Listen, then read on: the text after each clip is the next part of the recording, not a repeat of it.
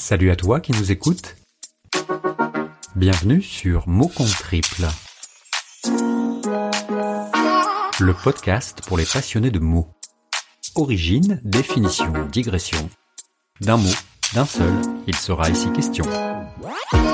Analphabète est le mot d'aujourd'hui. Le petit Robert date son existence de 1580 et sa résurgence de la fin du 19e siècle. Hélas, Émile Littré n'en fait pas mention dans son dictionnaire, laissant l'exclusivité à illettré. Pourtant, si on se réfère au Larousse ou au Petit Robert, illettré et analphabète ont la même définition, qui ne sait ni lire ni écrire. Des pinailleurs expliqueront que l'analphabète est celui qui n'a pas appris à lire et à écrire, puisque bien souvent il n'est pas allé à l'école et que l'illettré a reçu un apprentissage de la langue mais sans succès. Le littré apprécie mieux l'adjectif illettré puisqu'il lui donne également l'acception première, qui n'est pas lettré, qui n'a point de connaissances en littérature. Ainsi, si ce sens devient primordial, l'illettrisme ne concerne pas seulement 7% de la population adulte française, mais une grande majorité de Français, tant le livre est devenu un objet sans valeur et sans intérêt, à rebours d'un écran. Même si son prix n'augmente pas beaucoup, il n'est pas un objet de première nécessité. Il ne l'a jamais été car on vient au livre et non l'inverse. Par exemple, on préfère largement se vautrer sur des réseaux sociaux et lire des inepties, des slogans submergés, des posts, des légendes remplies de contresens et de fautes d'orthographe ou de grammaire. Allô? Non mais allô quoi?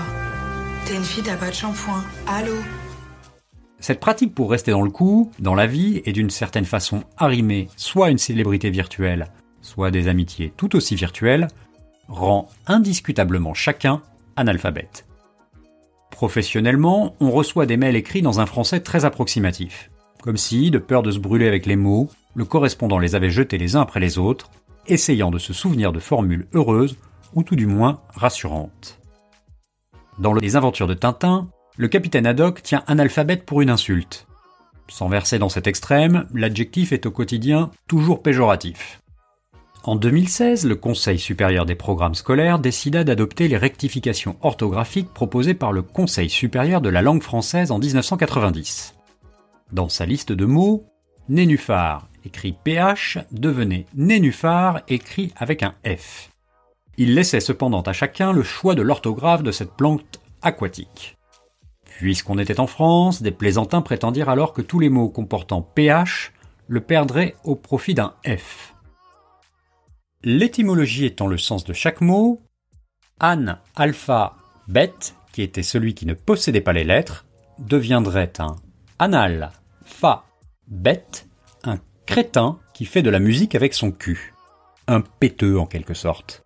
Péteux, contrairement à analphabète, existe bien dans le littré. Comme quoi, la flatulence est hors d'âge. Voilà, c'est tout pour aujourd'hui.